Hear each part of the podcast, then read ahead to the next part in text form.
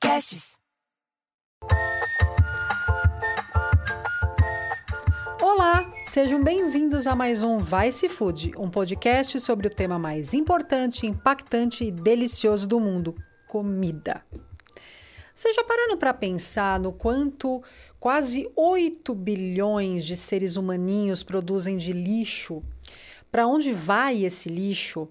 Na verdade, eu nunca tinha pensado de forma nem macro nem micro sobre esse tema, até mudar recentemente para uma casa. Quando a gente mora em prédio, é, a questão do lixo ela é muito separada da gente, né? A gente deixa lá ou leva lá embaixo e alguém lida com isso. Se tem reciclagem, botar lá no saco de reciclagem, alguém lida com isso. Agora, quando você muda para uma casa, é, quem mora em casa pode me dizer isso, a, a relação com o nosso próprio lixo muda muito porque você vê a quantidade de coisa que você joga fora quando você cozinha, você vê se você tem horta ou se você tem árvore perto, é, você cata as folhas, enfia num saco plástico para jogar fora. As embalagens das coisas de, sei lá, delivery ou que você compra no mercado é uma montanha. E uma boa parte disso não precisa ser jogado fora, pode ser transformado em adubo pode ser devolvido para a natureza de uma forma muito mais limpa, pode fazer bem para suas plantinhas, mesmo que você não tenha uma horta em casa, é a tal da compostagem. É, o que, que, é compostagem? Para que, que serve? Dá para fazer em apartamento? Você tem mesmo que fazer compostagem? Eu confesso também que eu era uma ignorante profunda e completa a respeito do tema. E eu comecei a me interessar por minhocário, que são aquelas caixas é, com minhoca, né? Que você joga resíduo orgânico para ter em casa quando eu mudasse para essa casa que hoje eu moro. Eu não tinha a menor ideia de como funcionava o minhocário, não tinha a menor ideia do que podia ir no minhocário. O tema hoje do Vice Food é compostagem. E antes de chamar o nosso convidado, que já apareceu, ele é a pessoa com mais aparecimentos no Vice Food até hoje, no terceiro ano. É, antes de falar sobre isso, eu queria só passar alguns dados a respeito da produção de lixo, que está diretamente ligada, em boa parte, à alimentação. O IPEA, o Instituto de Pesquisa Econômica Aplicada, é, publicou que o material orgânico de tudo que se joga fora no Brasil corresponde a 52% do volume total. Isso tudo vai para aterro sanitário, onde ele é depositado com todo o resto, sei lá, capinha de celular, sapato velho, tudo que vai para o lixo, e ele acaba se transformando num grande problema ambiental, sendo que resíduo orgânico não precisaria ser um problema ambiental. É, tem um estudo que, anual, Panorama dos Resíduos Sólidos no Brasil. Em 2020, a gente produziu 79 milhões de toneladas de lixo no Brasil. E o mesmo estudo diz que cada brasileiro produz em média quanto por ano? Cada pessoinha, você. Quanto de lixo vocêzinho produz por ano? Você já parou para pensar nisso? Você é uma pessoinha. Quanto você produz de lixo por ano? Segundo este relatório, cada brasileiro produz mais de um quilo de lixo por dia. Isso dá dos 379 quilos de lixo por ano, cada pessoa. E lembra que 52% de tudo isso é orgânico. Então a gente não precisaria estar jogando isso fora para virar problema ambiental em aterro. Para falar sobre compostagem, como que a gente pode ter em casa, por que, que é importante, por que, que é legal, nós estamos aqui novamente com o Guilherme Ranieri. Muito obrigada, Guilherme, por estar aqui novamente com a gente. É um prazer, hein? Olha só, terceira aparição, já estou criando terceira números aqui. Terceira aparição, a pessoa que mais veio falar no Vice Food. O Guilherme, para quem não lembra ou não viu os outros episódios, é gestor ambiental, mestre em ciência ambiental especialista em punk, plantas alimentícias não convencionais, e autor do livro que eu adoro, que virou a bíblia lá em casa, Matos de Comer, Identificação de Plantas Comestíveis. E também, para quem quiser, ele tem um perfil no Instagram, arroba Matos de Comer. Guilherme, eu tive a ideia de fazer esse episódio com você, porque há uns tempos atrás você colocou uns dados e umas informações muito interessantes sobre compostagem no Instagram. Coisas que eu não fazia a menor ideia, inclusive que dá para compostar bicho morto de zoológico. Isso é um, outro. Ninguém vai compostar elefante em casa, mas depois a gente fala disso. Agora, o que, que é compostagem e por que se fala na cidade? As pessoas vêm falando cada vez mais disso. No campo se fala desde sempre, né? Mas para leigo, o que é compostagem e por que se fala tanto nisso? A compostagem, bom, primeiro, boa noite a todos, todas. A compostagem é o processo de transformação da matéria orgânica em um resíduo estabilizado. Em termos técnicos, na prática, é transformar tudo que já foi vivo um dia em uma substância que o bicho mais quer comer. Depois que todos os bichos comeram, o que sobrou é o composto, que é a matéria orgânica estabilizada, ou o humus. Esse é o processo de transformar tudo que, tudo que já foi vivo morreu em humus. E este humus, ele vai servir de substrato, ele vai servir para você misturar na terra para produzir outras coisas vivas, é isso? Exatamente. É quando a gente fecha o ciclo e do pó veio ao pó voltarás, então a gente vai pegar tudo aquilo que já foi vivo, transformar nessa substância que vai alimentar outra vida, que um dia vai virar humus de novo. É um ciclo bem fechadinho. Em suma, é um adubo. A gente pode dizer que é um adubo, adubo orgânico que é muito diferente do adubo sintético, né? Que é nitrogenado, que é. Enfim, a gente não vamos entrar nisso, vamos entrar no, na, na, outra história. Tem uma, uma denominação, uma descrição aqui do que é compostagem, que é um processo biológico de valorização da matéria orgânica, seja ela de origem urbana, doméstica, industrial, agrícola ou florestal, e pode ser considerada como um tipo de reciclagem do lixo orgânico. E é isso que é legal falar, porque quando a gente fala de reciclar os plásticos, a gente sabe o quanto é importante não devolver para a natureza um negócio que demora milhares de anos para se decompor e tal. A gente tem essa mesma noção de. A gente não tem essa mesma noção de reciclagem com a casca de banana, com o talo da, da cenoura que a gente não comeu. A gente acha que isso é lixo, né? Fala um pouco para a gente o que, quais são os tipos de compostagem e a doméstica? Por que, que a gente pode aproveitar tudo isso, todas as aparas de, de, de legumes, verduras e tal, para produzir algo que é, vai livrar os lixões e vai fazer as nossas plantas ficarem mais felizes?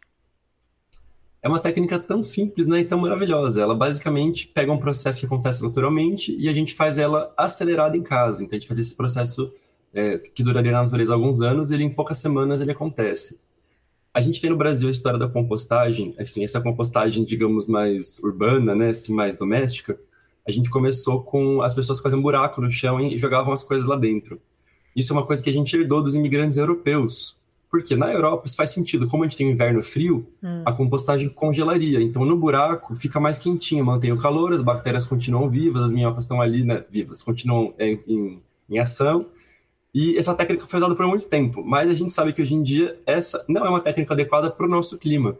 Como a gente tem um clima muito quente, a gente tem diversas outras técnicas muito mais eficientes, é, muito mais práticas e com menos problemas ambientais do que do buraco. Do buraco, quando chove enche de água, pode contaminar lençol freático, pode Pois é, isso serve para meia dúzia de pessoas, não, não como padrão Exatamente. de compostagem, né? Aquela coisa do, de importar uma técnica sem adaptar para o nosso clima, né? Como tudo que a gente fez com nossa fruticultura, com nossa agricultura, a gente pega a técnica lá de fora, aplica de errado, daí a gente desenvolve a nossa. As formas mais legais que a gente tem hoje em dia são, são tecnologias recentes. Quando a gente fala em tecnologia, parece que é complexo, mas é uma coisa completamente simples, é uma tecnologia da natureza. A compostagem geralmente precisa de alguns elementos. Assim, para ser uma compostagem em casa simples, sem uma estrutura, a gente precisa de matéria orgânica, que seria o resíduo de cozinha, a gente pode pensar que dá para compostar qualquer coisa, mas para um ambiente doméstico, o mais legal seria compostar os resíduos crus, né? Os frutas, legumes e verduras. Uhum. Para começar por aí seria o legal. A gente vai precisar de um resíduo seco, que seria o resíduo rico em carbono, depois eu vou falar um pouquinho disso, que seria folha seca, é, palha, capim de resto de poda, ou triturado de madeira, ou serragem. Serragem de madeira não tratada, né? tem que ser de madeira de verdade, tá. e não madeira com aditivo. Pode ser tipo palha de milho. Pode. Pode. É, qualquer, qualquer material que seja mais sequinho, com aquela carinha assim de folha seca. Uhum. Então, pode ser. A gente vai precisar dessas duas coisas numa proporção correta, numa proporção determinada para fazer compostagem em casa. a gente pode fazer as compostagens mais comuns. Tem o composto de folha, que é a compostagem que eu acho que todo mundo deveria fazer. Por exemplo, na Austrália, é senso comum se fazer. As crianças aprendem na escola porque a escola tem. Caiu folha no, no, na, na, rua, no caminho, na passagem, rastela, coloca numa estrutura que não é super fechada. Ela é uma estrutura tipo, pode ser um cercadinho de arame, de, de, de plástico, de madeira, põe as folhas lá e deixa elas desaparecerem. Vai demorar um ano, é um processo de seis meses a um Mas ano. Mas abrigo de chuva, né? Não pode chover em cima é o abrigo de chuva, mas tem que ter umidade. Então é bom regar aí a cada uma semana ou tá. duas. Ela só não pode ficar totalmente seca, mumificada, mas tem que ter umidade. Esse processo é um processo que não vai ter envolvimento muito de bactéria, vai ter um pouco de fungo e vai ter bastante insetinho, tipo tatuzinho, minhoquinha. E isso vira adubo também. Vira adubo, que é o composto de folhas, que em inglês a gente chama de leaf compost, que é basicamente esse composto de folhas é maravilhoso. Ele dá uma estrutura muito boa para a terra. Quando você mistura no vaso, a planta fica feliz, a terra não compacta, ele é uma coisa fofa, é uma terra fofinha, muito boa. Antes de você Esse continuar, eu só queria falar uma coisa que eu estava conversando com o Guilherme até sobre outro tipo de composteira. Eu tenho minhocário em casa, que ele vai explicar o que é, e eu tenho um jardim é, de paisagismo comestível que o Guilherme ajudou com a conceituação e tal. Eu tenho moro num bairro muito com muita árvore e tem muita poda em casa e tem muita folha que cai. É, e eu comecei a ficar chocada comigo mesma que eu tava podando, sei lá, vinagreira, sei lá, poda alface que morreu, que bichou, enfim, enfiando num saco plástico e mandando para um aterro. Eu tava fazendo a coisa mais escrota que é pegar uma coisa que se eu deixasse na rua, depois de dois meses ia desaparecer, botando num saco plástico, ela fica milhares de anos no sistema. Por isso que eu acho importante a gente ter noção do tamanho do, do nosso impacto, né? Quando a gente fala de 8 bilhões de pessoas, imagina se é irreal, tá? Mas vai, metade. 4 bilhões de pessoas resolvem catar as folhas da rua, enfiar no saco de lixo e mandar para o aterro como é insustentável a forma que a gente lida com lixo, inclusive com coisas orgânicas que decompõem. É, pensa nisso se você também não está fazendo a mesma coisa escrota que eu estou fazendo ainda, mas vão mudar em breve se tudo der certo. Desculpa, pode continuar. Imagina, e esse resíduo de poda, de folha de varrição, não está computado nessa, nessa emissão per capita de lixo. Então, né, você imagina a quantidade de quem tem um jardim grande, por exemplo, né? Espaço institucional, isso não está computado.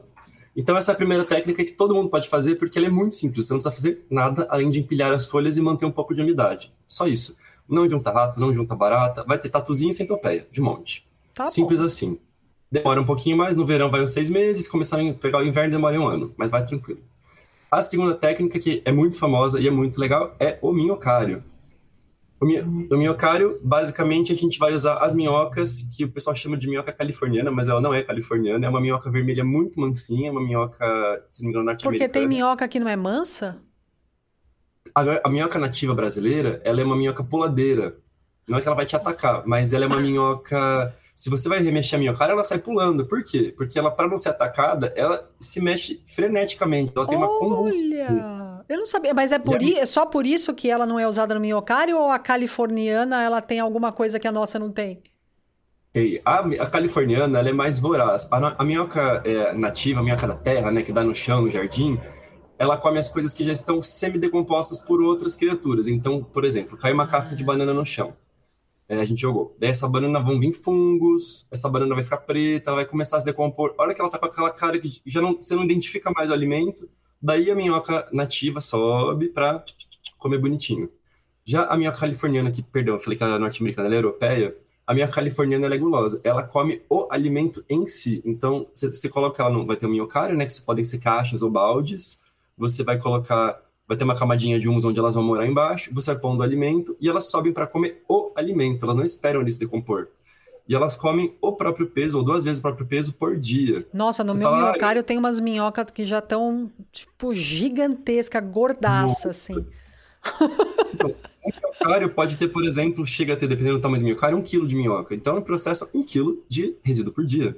Olha só, se você tiver um minhocário grande, você consegue em dois, três dias né, o resíduo de uma família. Então, é muito voraz.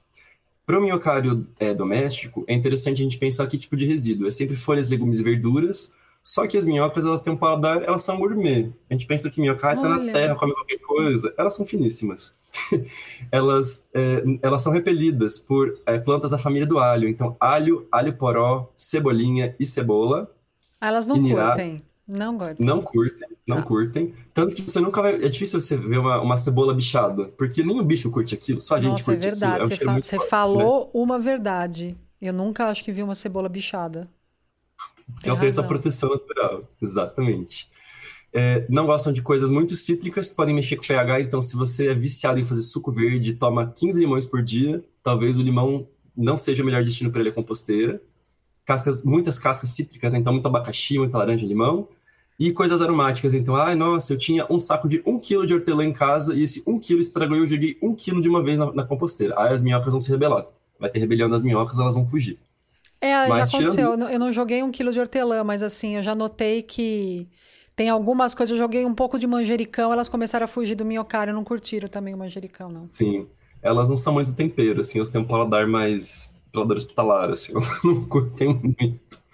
E, mas tirando isso, é uma técnica muito legal, porque ela é muito segura, porque o intestininho das minhocas, é, ele, ela, elas têm uma biota interna que mata vários tipos de ameba, de patógeno, então o que elas comem, o cocô da minhoca, ele, ele é limpo, ele, assim, ele entre aspas limpo, não tem patógeno, então não tem coliforme, não tem ameba, então ele é um resíduo seguro para usar nos vasos de casa e devolver para a própria horta. Ele é o inverso do cocô humano, ele é limpinho. Entendi. Exatamente. O cocô da minhoca é limpinho. É limpinho. Tem o terceiro tipo de compostagem, que é uma compostagem que dá para fazer em recipientes maiores, mas ela exige mais oxigenação. Então, para quem mora em apartamento, o minhocário acho que é o mais adequado, porque as minhocas comem tudo muito rápido, elas são vorazes. Dá para fazer a mesma estrutura de compostagem da minhoca sem a minhoca, em que quem vai dominar vão ser as bactérias, que é a compostagem termofílica em que é um processo muito lindo, Ellen, porque Essa como que as conheço, plantas crescem? Elas absorvem luz solar para fazer fotossíntese. Então elas Sim. absorvem radiação. E essa radiação fica retida na molécula das folhas, na forma de celulose, de açúcar, de né, várias moléculas de carbono. Uhum. E quando a planta se decompõe, ela libera esse ela libera esse calor, ela vai liberar essa energia que ela absorveu da, da fotossíntese na forma de calor. Ah, é por então, isso gente... que quando tem o começo da compostagem aquece o, o tudo que está lá. Exatamente. Exatamente. Com as minhocas não dá tempo de aquecer, porque elas vão comer tudo. Nessa outra técnica que não tem minhoca, esse calor preso da luz solar que a planta captou sabe quantos meses antes vai ser liberado na forma de, de infravermelho, né, na forma de calor.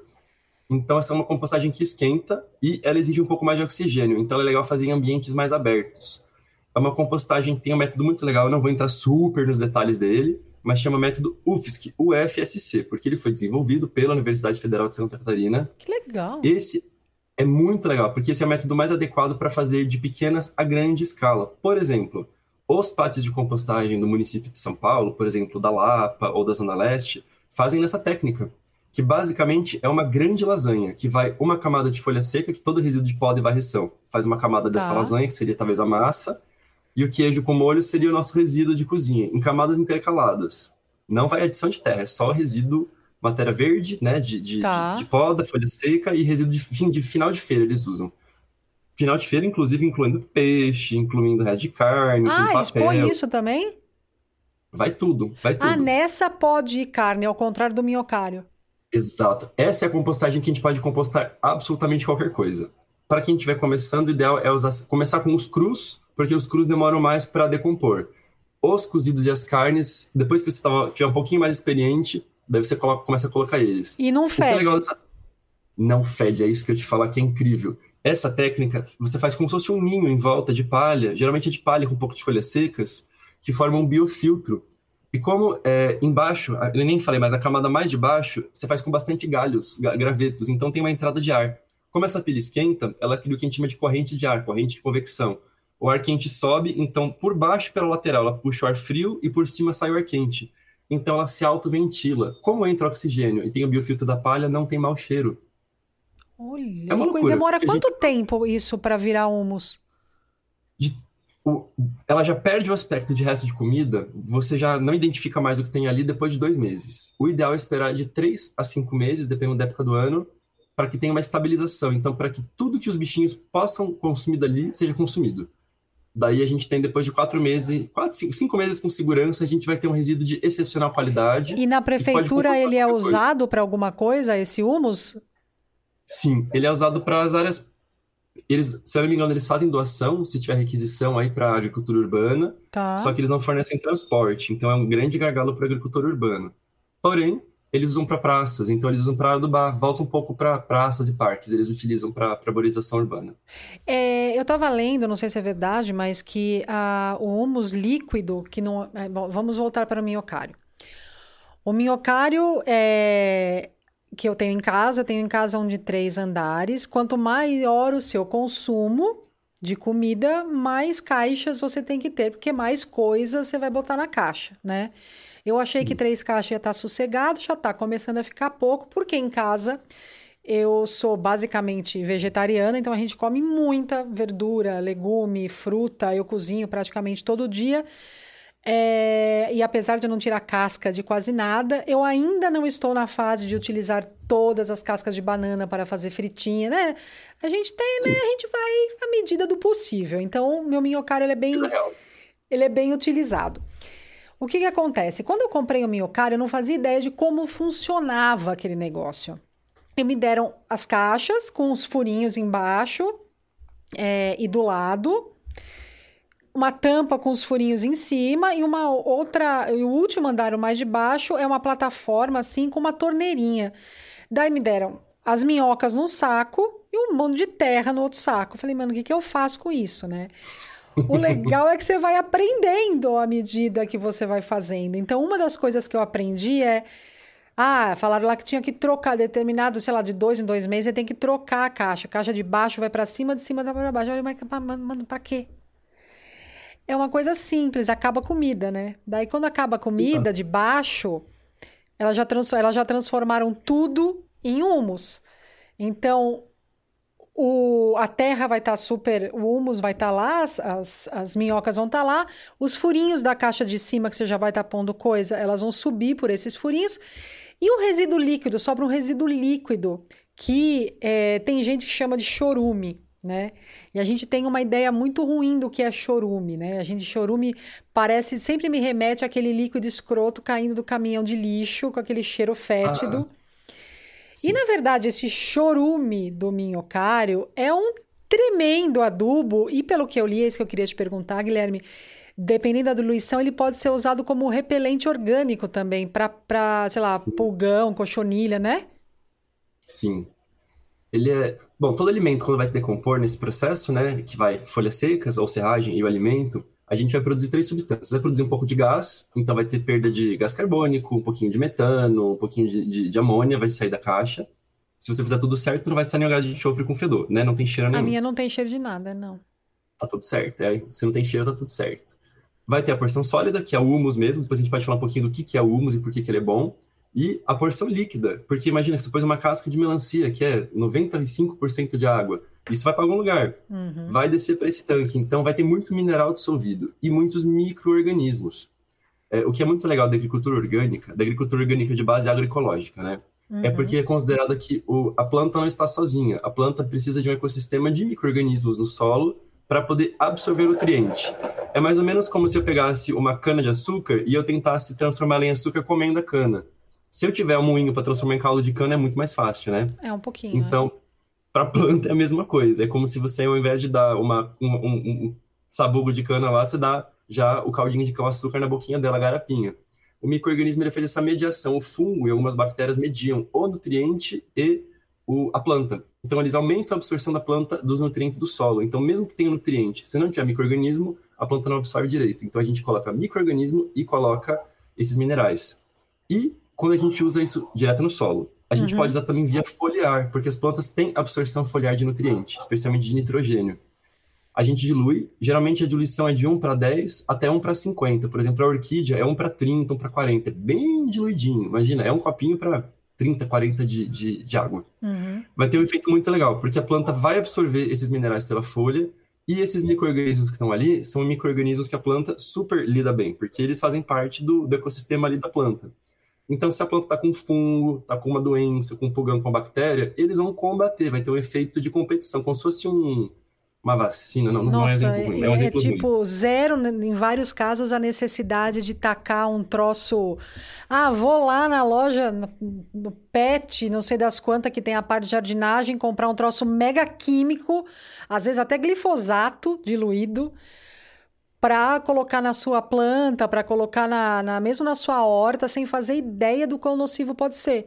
E o contrário, esse, esse humus líquido que sai do, do minhocário ele é ele deve ser um alimento assim 100% bem-vindo pelas plantas, né? Porque não tem por que não ser, né? É completamente natural. Sim. Uh, na nutrição vegetal, vou falar disso rapidinho. Na nutrição vegetal é, industrial, não orgânica, né? Na, na, convencional veneneira, quando você quer uma planta bonita, você precisa de três macronutrientes, que é o nitrogênio, fósforo e potássio, e três nutrientes que são um pouquinho menos importantes, que é o cálcio, o magnésio e o enxofre. Se você der esses seis nutrientes, você tem uma planta bonita, mas é aquela couve que você compra e depois de dois dias ela está amarela na sua geladeira. É aquele tomate que não tem gosto de absolutamente nada. O, o biofertilizante, né, esse chorume chama de biofertilizante para tirar esse aspecto né, uhum. de, de líquido vazando do caminhão.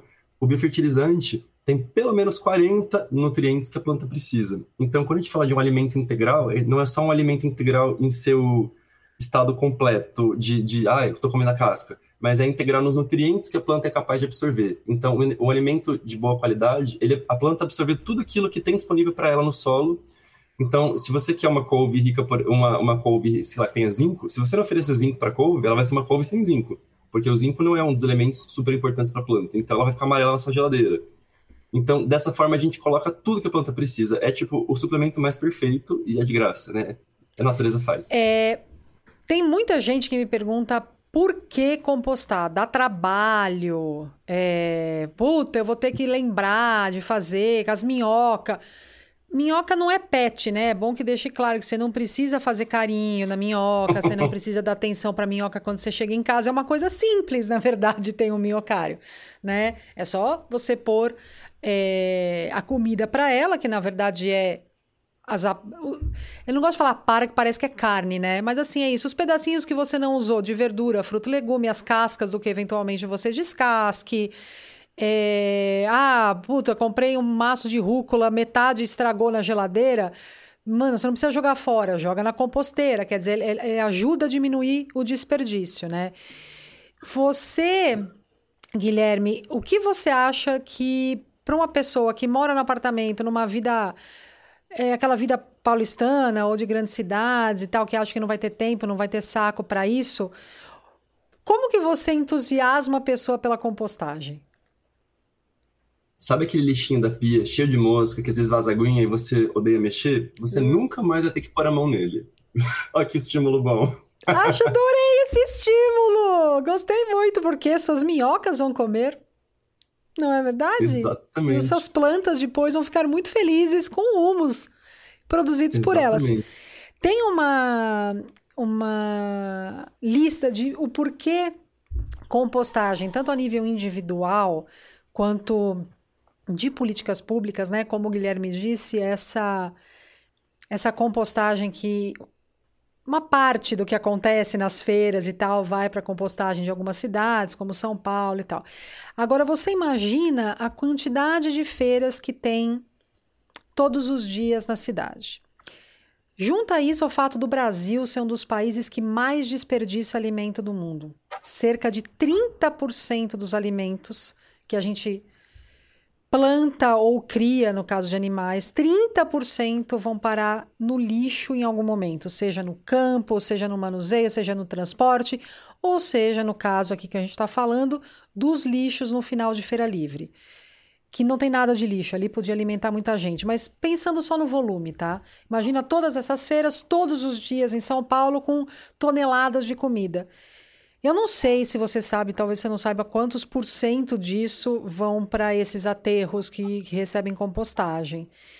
Mas Bem a pra... pouquinho, não sei agora, mas é muito pouco. É muito pouco, né? Então você imagina, vai que de... seja otimista, seja otimista, 10% vai para compostagem. Você imagina esses 90% de todas essas toneladas de comida todos os dias entrando num caminhão de lixo que não é, em geral, coleta de lixo orgânico, é, é coleta de lixo normal. Então vai a, a tomate, a maçã, a rúcula, o repolho junto com a fralda, com o sapato, com para o mesmo lixão. Não sei se vocês sabem como funciona a maior parte dos lixões. Os lixo, o lixo é enterrado, né?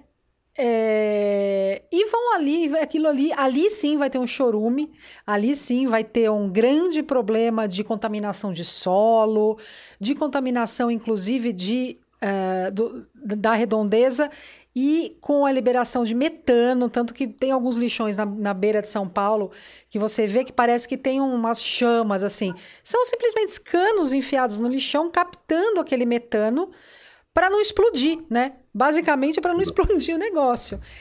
Então, você, por que, que você acha que é importante as pessoas entenderem o que é compostagem é, e saberem dar final Finais apropriados para as suas coisas. O que para você, você é mais importante no tema compostagem? Eu vejo de duas formas. A compostagem, essa compostagem pública, o grande gargalo da agricultura urbana em São Paulo, no Brasil todo, é o insumo de fertilidade, porque os solos urbanos são horrorosos. A fertilidade é uma coisa que se constrói e a cidade destrói a fertilidade. É o principal insumo da agricultura urbana. E é a maior dificuldade do agricultor, porque o agricultor, além de ser produtor de verduras, ele fazer o próprio adubo.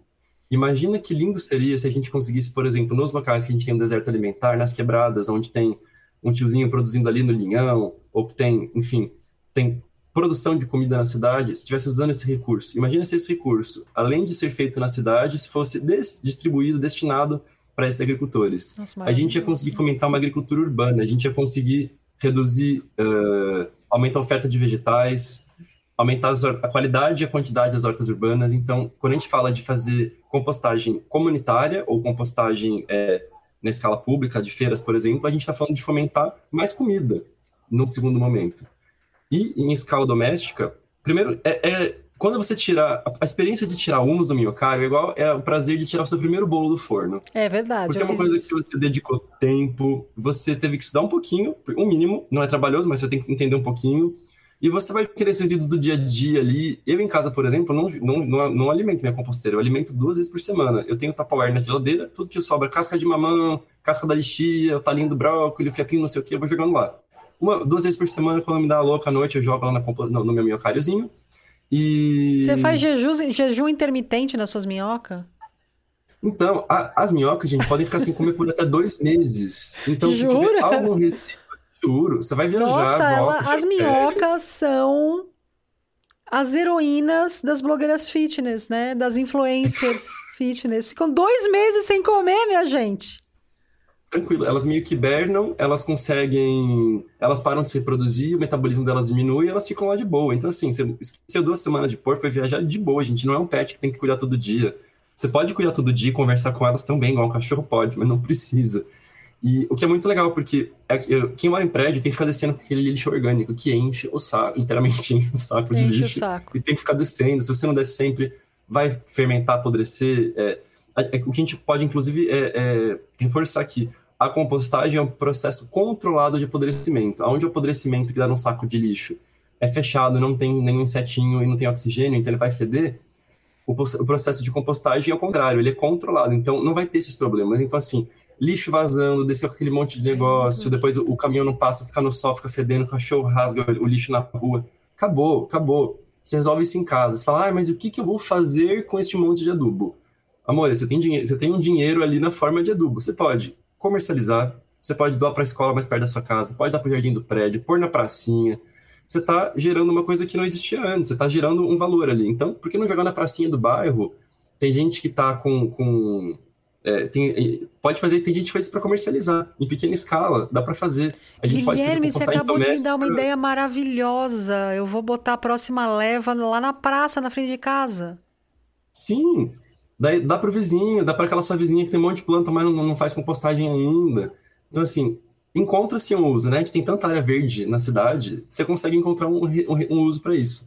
E o mais legal, depois, quando você encontra um uso e você põe, você vê resultado. Então, tem aquela pracinha morta que só tinha umas árvores meio esturricadas e uma grama xoxolenta. você vai jogando, depois de seis meses você vê a diferença. As plantas bonitas, vindo mais insetinho.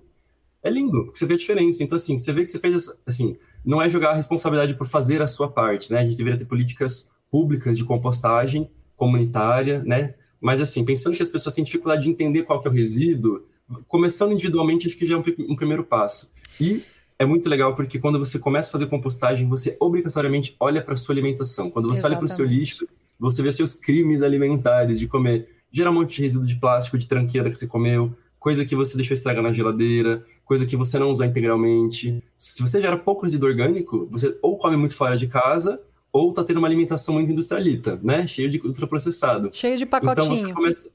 Exatamente. Então, menos pacotinho mais verde. Ter bastante resíduo orgânico é um sinal de que você está se alimentando bem. É, então você começa a refletir na sua própria alimentação. Tipo, nossa, gente, pera, como que só não tô gerando só isso? Você, nossa, não tem resíduo de fruta na minha casa. Gente, preciso comprar banana, tenho que comprar mamão, não tô comendo. É bem legal. Você reflete também sobre os seus hábitos, né, alimentares. Total. Esse estudo que eu, esse panorama dos resíduos sólidos no Brasil de 2020 tem uma lista do que afeta a diminuição do volume de resíduos enviados aos aterros. É, uma, a primeira coisa é pode gerar economia aos municípios com o custo de transporte para o aterro. Então, são menos caminhões circulando para ir para os aterros. Segundo é reciclagem do material orgânico e enriquecimento do solo com nutrientes gerados pela composteira, que o Guilherme acabou de falar. O segundo é adubo ecológico, que pode ser usado na produção de alimentos orgânicos em hortas domésticas ou urbanas. O Guilherme também acabou de falar. Diminuir o mau cheiro do lixo doméstico e, consequentemente, atrair menos insetos, baratas e ratos. Reduzir a Sim. necessidade de uso de fertilizantes cínticos é bom. Cíntico é químico com sintético junto. Fertilizante químico. Menos plástico, já que o lixo vai estar menor e vai ser preciso menos sacolas e saco de lixo para descarte. É, e uma coisa que eu acho mais louco de tudo nisso é não envolver mais algo que se decomporia na natureza em no máximo seis meses com algo que demora milhares de anos para se decompor. É isso, quando você bota uma casca de banana dentro do saco plástico, é exatamente isso que você faz. Você, eu, a maior parte das pessoas. Guilherme, foi ótimo, adorei a sua terceira participação no Vice Food. é, sigam o Guilherme no Instagram, arroba Matos de Comer. Apesar de só ter 32 anos, o mocinho é uma fábrica de conteúdo de qualidade. E espero vê-lo mais vezes por aqui. Certamente veremos, não é verdade? Porque o assunto não falta. Não falta. E a gente fica aqui com mais um Vice Food. E como eu sempre digo, o que comemos, mal do mundo.